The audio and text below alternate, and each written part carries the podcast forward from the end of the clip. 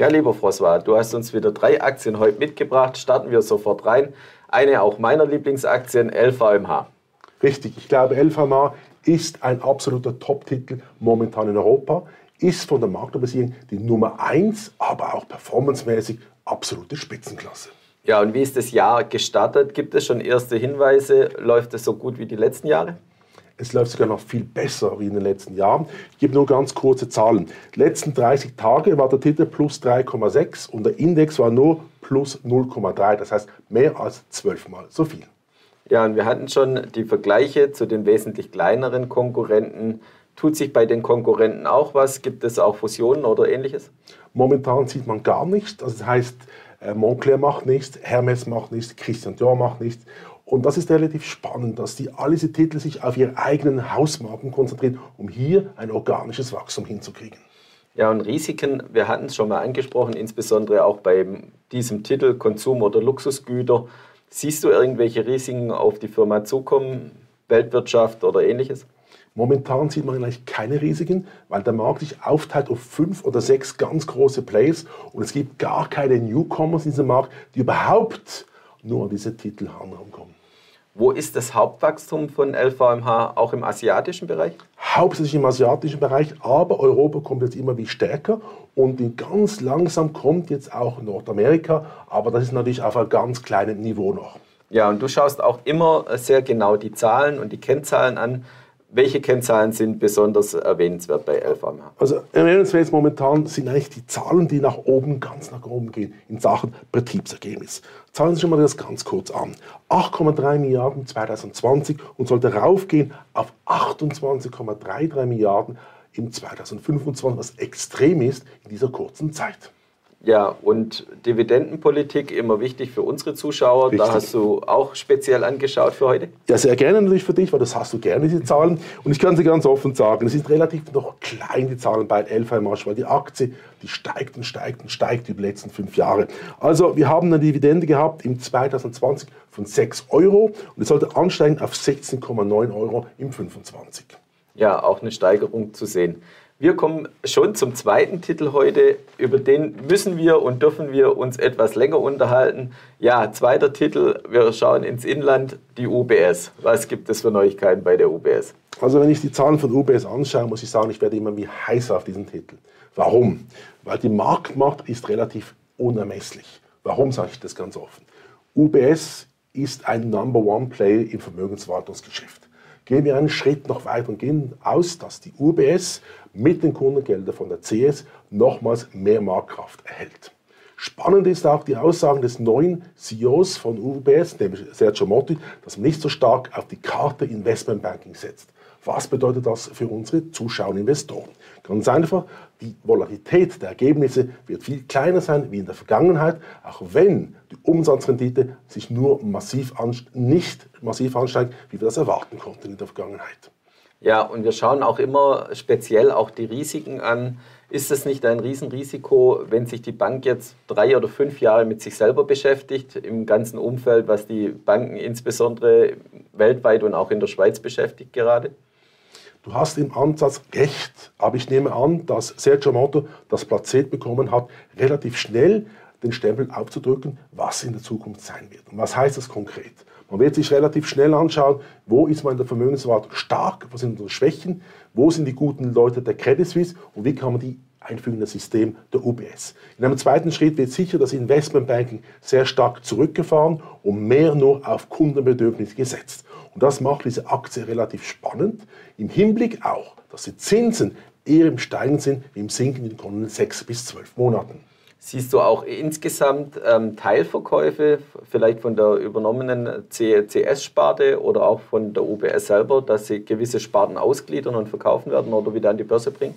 Ich glaube es eher nicht, auch wenn die Geschichte politisch gedreht wird, muss man einfach eines sehen. Der neue Kollege auf dem Schweizer Privatbankenmarkt ist nur unter den Top 20 der Welt. Das heißt, Platz Nummer 19, Platz Nummer 20 von der Bilanzsumme. Das heißt, die UBS ist mit der C zusammen eigentlich kein Koloss. Auch wenn es eine neue Superbank ist, muss man davon sagen, dass die Bilanzsumme der UBS mit der CS zusammen relativ klein ist. Schaust du dir mal an, was im 2020 war und 2000, 2000, dann siehst du, dass die Umsatzzahlen wie auch die Bilanzsumme der UBS viel kleiner ist heute wie vor 20 Jahren. Und was ist aus deiner Sicht die größte Herausforderung jetzt für den neuen CEO?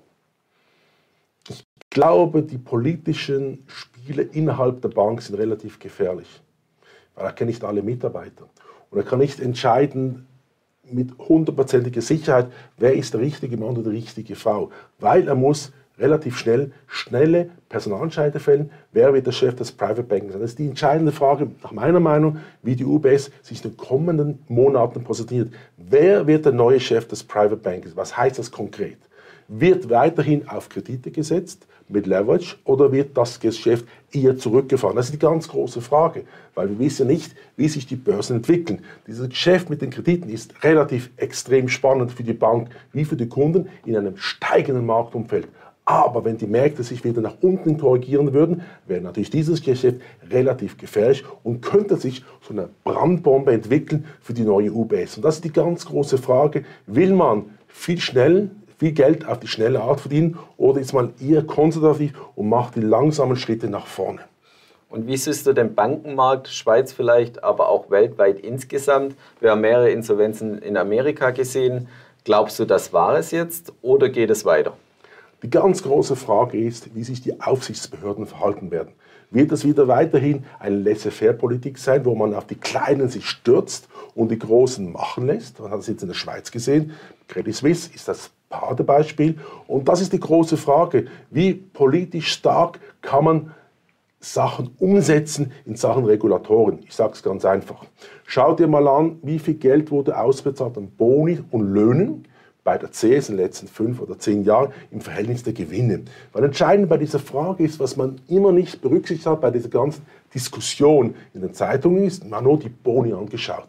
Aber Boni allein ist, nicht die, ist nur die halbe Miete, weil du hast ja auch noch Fixlöhne, diese ganze Geschichte, plus noch Pensionskassenzahlen, die haben man alle nicht berücksichtigt. Und da ist die entscheidende Frage, wie ist das Cost-Income-Ratio? Hier als Beispiel, Investmentbanking bei der Credit Suisse in der Vergangenheit gab es Zeiten, wo das Cost-Income-Ratio bei 105 oder 110 Prozent ist. Jetzt denke mal, dass du nicht mal die Kapitalkosten reinfährst. Was bedeutet das für den Anleger? Was bedeutet das für die Bank selber? Du tust in dem Sinn etwas investieren, was nicht mal das rausbekommen, was du überhaupt investiert hast. Das heißt, für den Anleger ist es nicht interessant und du hast enorme Risiken, die du reinnimmst innerhalb des Investmentbanks, wo sich eigentlich nicht materialisieren lassen. Wenn wir jetzt so die nächsten Monate, Wochen äh, anschauen wollen, was wird für dich das Zeichen sein, dass es in die richtige Richtung geht? Also es gibt etwas ganz Wichtiges, glaube ich, die ganze Bonusgeschichte. Aber man muss einfach sehen, das ist die Gesamtcompensation, die man anschauen muss. Für mich entscheidend wäre, wenn die UB sagen würde, alle Verwaltungsräte, die einen Lohn haben über 500.000 Franken, bekommen nur noch 50% in Cash und 50% in Aktien. Das gleiche für die Mitarbeiter über eine Million, dass die 50-50-Regelung haben, dass sie 50% des Lohnes in Cash bekommen und 50% in Aktien, die aber gesperrt sind auf drei oder fünf Jahre. Weil bis jetzt haben wir gesehen, dass Regulatoren nicht agiert haben, die sogenannte Clawback-Geschichte. Wir haben bei der CS wie bei der UBS niemand gesehen, der ein Clawback zurückzahlen musste. Und das ist vielleicht die entscheidende Frage gegenüber dem Publikum, dass die Risiken, die genommen wurden, nicht in dem Sinn äh, bestraft wurden, wenn sie die falsche Richtung gegangen sind. Also insgesamt das Gehaltssystem und Bonussystem einfach nachhaltiger oder längerfristig ausgelegt ausrichten, wäre deine Empfehlung auf jeden Richtig. Fall. Richtig, und ich glaube auch, dass im Schluss endlich, um deinen Punkt weiterzuspinnen, wird natürlich die Aktie stärken werden mit dieser Strategie, weil der Aktionär spürt dann, dass hier Buchwert aufgebaut wird. Oder? Und das war in der Vergangenheit nicht der Fall. Wenn man natürlich davon ausgeht, dass die Risiken kleiner werden, aber die Kontinuität noch besser wird, werden neue Investoren Bankaktien kaufen, die sie in der Vergangenheit nicht gekauft haben, weil sie wissen, dass hier nicht mehr kurzfristig gedacht wird, sondern eine langfristige Aktionärspolitik gemacht wird. Als Beispiel BNP, Frankreich 6 bis 7 Prozent Dividende, ING 5 bis 6 Prozent, sicher nicht in den ganz heißen Investmentbanken tätig, Aber wenn du den Kursverlauf anschaust von BNP und ING in den letzten sechs bis neun Monaten, ist das fantastisch. Wenn du darüber hinaus noch gedeckte Calls machst, dann bist du massiv besser wie der Index selber. Und das ist die neue Welt, die ich suche im Bankenbereich als Aktionär. Ja, sehr spannender Ansatz. Vielen Dank für die Einblicke von der UBS. Kommen wir noch schnell zu unserem dritten Titel, Glencore. Mhm. Also ich glaube, entscheidend bei Glencore ist eine Sache. Die Leute verstehen meistens nicht das Geschäft von Glencore und das Potenzial. Warum sage ich das? Glencore wird in den kommenden Jahren laut meinen Modellen Dividendenausschüttung haben von 9% und plus. Okay? Erster Punkt. Zweitens, die Buchwertentwicklung von Glencore wird in meinen Augen relativ spannend sein. Warum?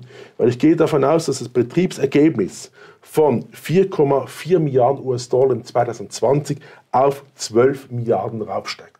Okay, erster Schritt. Punkt Nummer zwei. Der Cashflow pro Aktie wird von 0,2 US-Dollar auf 1,28 im 25 aufsteigen. Das heißt, du hast einen Komplettanbieter im Rohstoffbereich.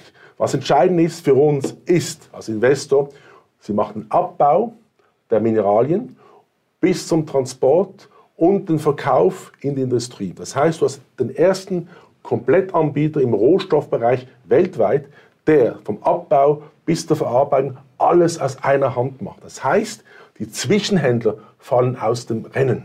Und das macht diese Aktie spektakulär, weil dann die Betriebsrenditen, also die Margen, massiv höher sind als bei der Konkurrenz und Glencore natürlich jetzt Geschäfte anziehen kann, die Konkurrenz nicht kann, weil Glencore von einer ganz anderen, billigeren und tieferen operativen Marge ausgehen kann wie die Konkurrenz. Ja, du hast schon gesagt, Glencore bietet die gesamte Wertschöpfungskette an oder auch ab. Ist das auch im Umkehrschluss das größte Risiko oder siehst du andere Risiken bei der Firma? Glencore kennt wahrscheinlich den Markt am besten von allen Anbietern, oder? Weil die haben so viele Punkte von Information, die niemand sonst hat. Und das macht diese Firma relativ spannend. Was interessant ist bei Glencore, ist, dass sie relativ auf spezielle Rohstoffe setzen. Ich denke jetzt nur an die ganzen Kobaltgeschichten im Bereich von Tesla, weil Tesla hat die Batterientechnologie aus einem Kohle, also Kobalt von Glencore. Und wir wissen ja selber, dass die Elektrizitätsautos, die Teslas dieser Welt natürlich die Zukunft sind, auch wenn momentan die Strompreise im Steigen sind. Aber die Wachstumstendenzen für Elektroautos sind natürlich gigantisch. Und da ist natürlich wie immer, fast immer, Glencore an vorderster Front, wenn es geht, die spannendsten, lukrativsten Rohstoffe zu fördern. Ja, herzlichen Dank für deine Einblicke und auch Ausblicke. Und liebe Zuschauer, schauen Sie wieder bei uns vorbei, wenn es heißt Morning Call bei der BXWIS. Herzlichen Dank.